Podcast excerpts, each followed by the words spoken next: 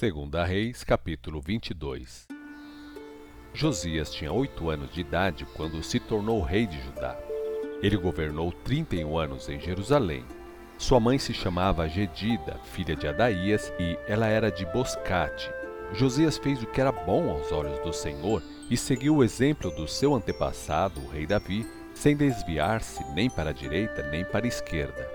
No 18º ano do seu reinado, o rei Josias mandou o seu secretário Safã, filho de Azalias e neto de Mesulão, ao templo do Senhor, dizendo: Vá falar com Ilquias, o sumo sacerdote, e diga a ele para recolher a prata dada aos sacerdotes na porta do templo do Senhor, quando o povo vem para adorar. Ele deve entregar essa prata aos homens para supervisionar a reforma do templo de maneira que eles possam contratar carpinteiros e pedreiros para fazerem os reparos no templo e comprar madeira e pedra. Os supervisores da construção não eram obrigados a fazer o registro das despesas e prestar contas, porque eram homens honestos. Um dia o sumo sacerdote Uquias foi ver Safã, o secretário do rei, e disse: Encontrei um livro no templo do Senhor, e esse livro é o livro da lei. O livro foi entregue a Safã para ler. O secretário Safã voltou ao rei e relatou: Os seus servos tomaram prata que havia no templo do Senhor e a entregaram aos trabalhadores e aos supervisores do templo. E acrescentou: O sacerdote Uquias também encontrou um livro. Então Zafã leu o livro para o rei. Quando o rei ouviu o que estava escrito no livro da lei, rasgou as suas roupas e ordenou o seguinte ao sumo sacerdote Uquias, a Aicã, filho de Safã, e a Quibor, filho de Micaías, ao secretário Safã e ao auxiliar real Asaías. Vão consultar o Senhor por mim, por todo o povo de Judá, a respeito dos ensinamentos deste livro. O Senhor deve estar muito irado com todos nós, porque nem nós, nem os nossos pais, que já morreram, temos obedecido ao que está escrito nesse livro a nosso respeito. Então, o sacerdote Uquias, Aicão, Aquibô, Safã e Asaías foram a uma região de Jerusalém conhecida como Cidade Baixa procurar a profetisa Uda. Ela era mulher de Salum, filho de Tiquivá e neto de Aras. Salom era um carregado do guarda-roupa real. Ela disse a eles: Assim diz o Senhor, o Deus de Israel: Digam ao homem que enviou vocês a mim que vou destruir esta cidade e seu povo assim como declarei naquele livro que o rei de Judá leu. Farei isso porque o povo de Judá me abandonou, adorou outros deuses e me deixou muito irado. E a chama do meu furor arderá contra este lugar e não poderá ser apagada. Digam ao rei de Judá que os enviou para consultar o Senhor. Assim diz o Senhor, o Deus de Israel, a respeito das palavras que você ouviu. Visto que o seu coração se entristeceu e você se humilhou perante o Senhor quando leu o livro e as advertências de que essa terra seria amaldiçoada e ficaria desamparada, e porque você rasgou as suas vestes e chorou diante de mim, eu ouvirei a oração que fez, declara o Senhor. Portanto, só depois da sua morte vou castigar Jerusalém. Você será sepultado em paz. Seus olhos não verão toda a desgraça que vou trazer sobre esse lugar. Então, eles levaram a mensagem ao rei. Segunda Reis, capítulo 23. Depois disso, o rei mandou chamar as autoridades de Judá e de Jerusalém. Então, o rei subiu ao templo do Senhor acompanhado por todos os sacerdotes e profetas, pelo povo todo de Jerusalém e de Judá, desde os mais jovens até os mais velhos. O rei leu em voz alta todas as palavras do livro da aliança que tinha sido achado no templo do Senhor. O rei se colocou em pé junto à coluna real diante do povo e, na presença do Senhor, ele e o povo fizeram uma promessa sincera ao Senhor de que obedeceriam ao Senhor e de todo o coração e de toda a alma praticariam seus mandamentos e as suas leis, confirmando as palavras da aliança escritas naquele livro. Então o rei deu ordens ao sumo sacerdote Uquias e aos outros sacerdotes e também aos guardas do templo para que retirassem do templo do Senhor todos os objetos que eram usados na adoração de Baal, de Aserá, do sol, da lua e das estrelas. O rei queimou tudo isso nos campos do vale de Cedron, fora de Jerusalém, e levou as cinzas para Betel. Ele matou sacerdotes dos deuses falsos nomeados pelos reis anteriores de Judá, pois esses sacerdotes tinham queimado incenso nos altares idólatras nas colinas das cidades de Judá e arredores de Jerusalém. Aqueles sacerdotes que haviam oferecido incenso a Baal, ao sol, à lua, às estrelas e aos planetas e a todos os exércitos celestiais. Também tirou do templo do Senhor a imagem vergonhosa de Aserá e a levou para fora de Jerusalém, para o córrego de Cedron. Ali ele queimou essa imagem e a reduziu a cinzas que foram jogadas sobre os túmulos do povo. Também derrubou as casas dos prostitutos cultuais localizadas ao redor do templo do Senhor, onde as mulheres teciam mantos para a imagem de Aserá. O rei Josias trouxe de volta a Jerusalém todos os sacerdotes que moravam em outras cidades de Judá e derrubou todos os altares idólatras que havia nas montanhas onde eles haviam queimado incenso.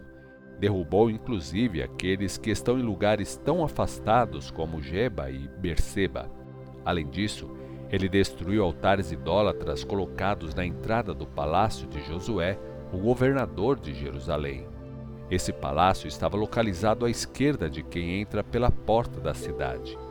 Embora esses sacerdotes, que eram conhecidos como sacerdotes dos altos, não oferecessem sacrifícios no altar do Senhor em Jerusalém, eles comiam pães sem fermento junto com os outros sacerdotes.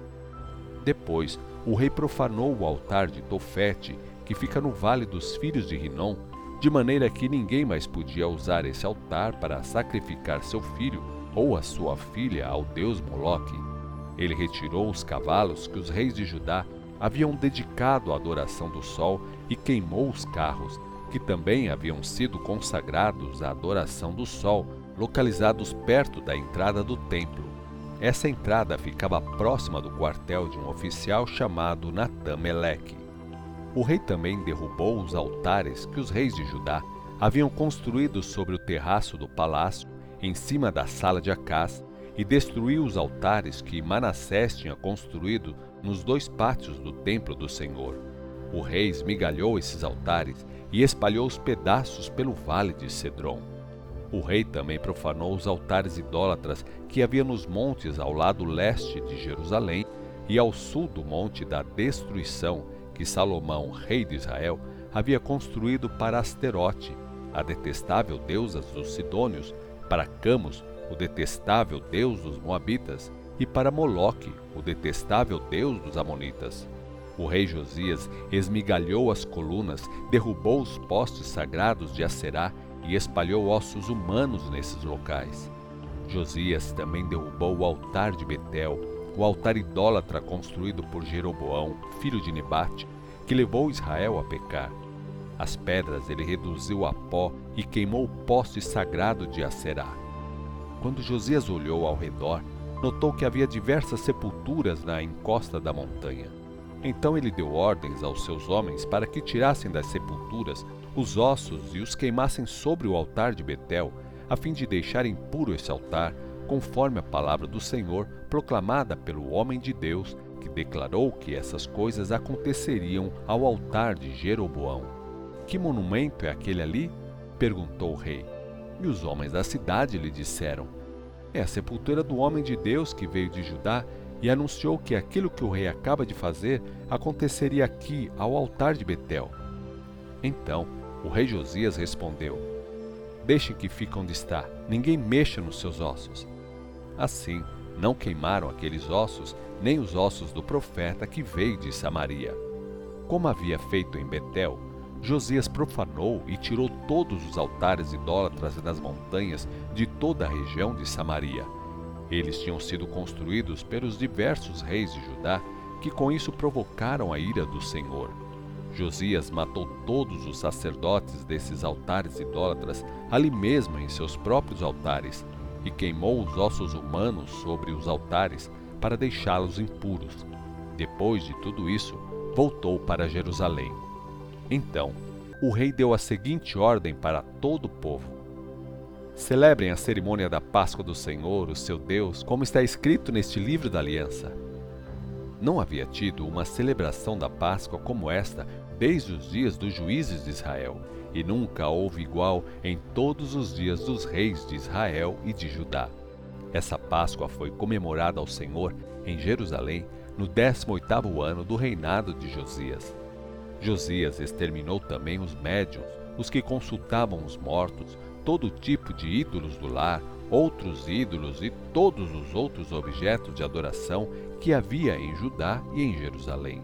Ele fez isso porque queria seguir todas as exigências das leis que estavam escritas no livro que o sacerdote Uquias encontrou no templo do Senhor. Não houve nenhum outro rei que se voltasse para o Senhor de todo o coração, de toda a alma e de todas as forças e seguisse todas as leis de Moisés quanto Josias. Porém, o Senhor ainda manteve a sua grande ira contra Judá por causa das coisas más que o rei Manassés havia feito para provocar a sua ira.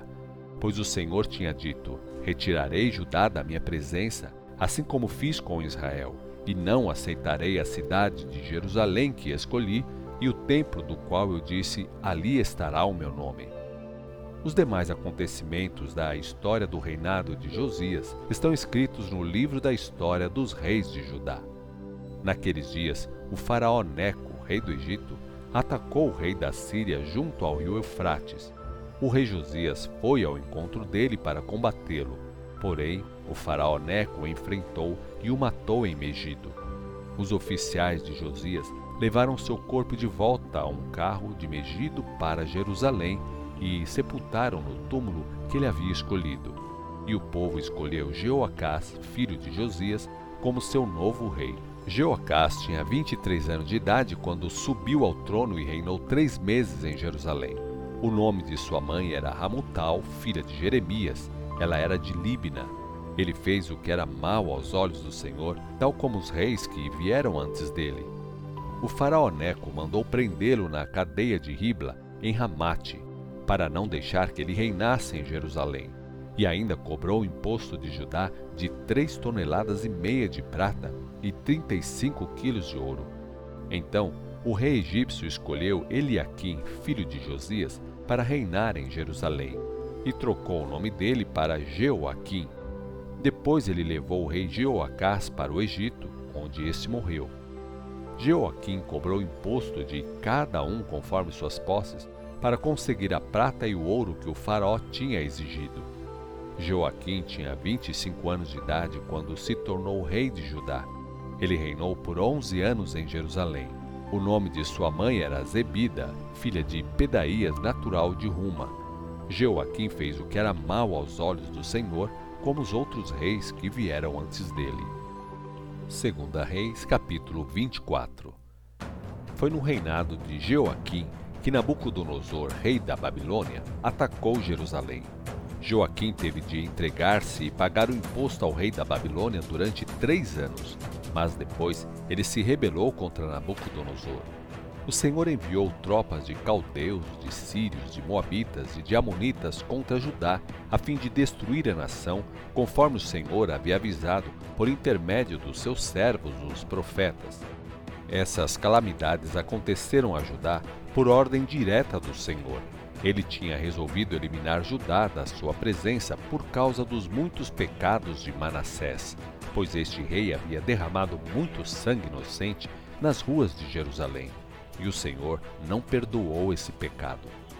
Os demais acontecimentos da história do reinado de Jeoaquim estão registrados no livro da história dos reis de Judá. Depois que ele morreu e foi enterrado com os seus antepassados, o seu filho Joaquim reinou em seu lugar. O rei do Egito nunca mais saiu das suas fronteiras, pois o rei da Babilônia ocupou toda a região, desde o rio do Egito até o rio Eufrates, que antes o Egito possuía. Joaquim tinha 18 anos de idade quando se tornou rei de Judá. Ele governou por três meses em Jerusalém. O nome da mãe era Neustá, filha de Onatã, de Jerusalém. Joaquim fez o que era mal aos olhos do Senhor, como tinha feito seu pai. Foi durante o seu reinado que os exércitos de Nabucodonosor, rei de Babilônia, cercaram a cidade de Jerusalém. O próprio Nabucodonosor chegou durante o cerco da cidade e o rei Joaquim, todos os seus oficiais e sua mãe se entregaram a Nabucodonosor. A rendição foi aceita e Joaquim ficou preso na Babilônia. Isso aconteceu no oitavo ano do reinado de Nabucodonosor, rei da Babilônia. Os babilônios levaram embora todos os tesouros do templo e do palácio real e cortaram em pedaços todos os vasos de ouro que Salomão, rei de Israel, tinha colocado no templo por ordem do Senhor. O rei Nabucodonosor levou de Jerusalém dez mil prisioneiros, inclusive todos os príncipes e os melhores soldados, os melhores trabalhadores em objetos de arte e ferreiros. Assim, só ficaram na terra as pessoas pobres e sem profissão. Nabucodonosor levou para a Babilônia o rei Joaquim, suas esposas, seus oficiais e sua mãe. Além disso, ele levou sete mil dos melhores soldados, todos eles homens fortes e preparados para a guerra, e mil trabalhadores em objetos de arte e ferreiros. Então, o rei de Babilônia nomeou Matanias, tio do rei Joaquim, para ser o próximo rei, e mudou o nome dele para Zedequias. Zedequias tinha 21 anos de idade quando começou a reinar e reinou 11 anos em Jerusalém. O nome de sua mãe era Ramutal, filha de Jeremias de Líbina. Zedequias fez o que era mal aos olhos do Senhor, como o rei Joaquim havia feito. Assim, o Senhor, em sua ira, finalmente lançou para longe da sua presença o povo de Jerusalém e de Judá. Então, o rei Zedequias se rebelou contra o rei de Babilônia. Segunda Reis, capítulo 25. O rei Nabucodonosor da Babilônia reuniu todo o seu exército e cercou a cidade de Jerusalém, chegando ali no décimo dia do décimo mês do nono ano do reinado de Zedequias em Judá. Eles acamparam fora da cidade e construíram rampas de ataque ao redor da cidade. O cerco continuou até o décimo primeiro ano do reinado de Zedequias. O último alimento que havia na cidade foi comido no nono dia do quarto mês. Naquela noite, o rei e seus soldados fizeram um buraco no muro interno e fugiram em direção da Arabá, passando por uma porta que existe entre os muros duplos, perto do jardim do rei. Os soldados babilônios que cercavam a cidade saíram atrás do rei e o prenderam nas planícies de Jericó, e todos os seus homens o abandonaram. Zedequias foi levado para Ribla, onde foi julgado e condenado perante o rei da Babilônia. Eles executaram seus filhos diante dos seus olhos, depois vazaram os seus olhos, e ele foi amarrado com correntes e levado para a Babilônia. Nebuzaradã, o comandante da guarda real, chegou a Jerusalém vindo de Babilônia no sétimo dia do quinto mês do décimo nono ano do reinado de Nabucodonosor. Ele pôs fogo no templo do Senhor, no palácio e em todas as outras casas de Jerusalém que tinham algum valor. Depois, dirigiu o trabalho dos soldados babilônios na derrubada dos muros de Jerusalém. O restante do povo da cidade e os desertores que se declararam fiéis ao rei da Babilônia foram levados presos para a Babilônia mas os que eram muito pobres ficaram para trabalhar nas vinhas e nos campos. Os babilônios cortaram em pedaços as colunas de bronze do templo do Senhor e também o tanque de bronze e suas bases, que estavam no templo do Senhor, e transportaram todo o bronze para a Babilônia. Também levaram as panelas, as pás, os braseiros, as espivetadeiras e os outros instrumentos de bronze usados no serviço do templo. Nebuzaradã levou tudo que era feito de ouro e de prata, incluindo as vasilhas e as bacias de aspersão. Era impossível calcular o peso das duas colunas e do grande tanque e suas bases. Tudo que Salomão tinha feito para o templo do Senhor, porque eram pesados demais. Cada coluna tinha cerca de 8 metros e 10 centímetros de altura, com uma série de romãs de bronze decorando os capitéis, de cerca de 1 metro e 45 centímetros de altura no alto das colunas. O comandante da guarda levou Seraías, o sumo sacerdote, seu ajudante Sofonias e os três guardas do templo para a Babilônia como prisioneiros um comandante do exército de Judá, o oficial encarregado da convocação dos soldados, cinco dos conselheiros do rei e sessenta lavradores que ainda estavam escondidos na cidade foram levados pelo general Nebuzaradã à presença do rei de Babilônia em Ribla, na terra de Ramate, onde o rei mandou executá-los. Assim, Judá foi levado para o exílio, para longe da sua terra. Então o rei Nabucodonosor, rei da Babilônia, nomeou Gedalias, filho de Aicão e neto de Safã, como governador do povo que ficou em Judá. Quando os soldados guerreiros de Israel souberam que o rei da Babilônia tinha nomeado Gedalias como governador, alguns chefes da resistência e seus homens vieram encontrar-se com ele em Mispá.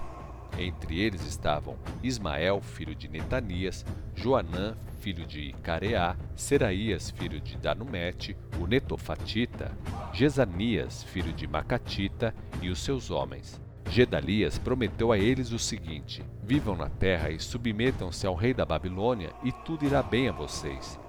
Contudo, no sétimo mês, Ismael, filho de Netanias e neto de Elissama, que era membro da família real, foi a Mispá com dez homens, matou Gedalias e todos os que estavam com ele, tanto judeus como babilônios. Nessa ocasião, todos os homens de Judá e os chefes guerreiros fugiram apavorados para o Egito, porque tinham medo do que os babilônios poderiam fazer com eles.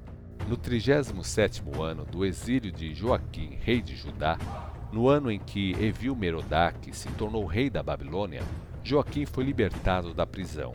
Isso ocorreu no 27º dia do 12º mês. Ele tratou Joaquim com bondade e deu a ele tratamento melhor do que o tratamento dado a todos os outros reis que estavam presos na Babilônia. Joaquim recebeu roupas novas para substituir as suas roupas de prisioneiro e, enquanto viveu, comia regularmente à mesa do rei. O rei também deu a ele uma pensão em dinheiro durante o restante dos dias de sua vida.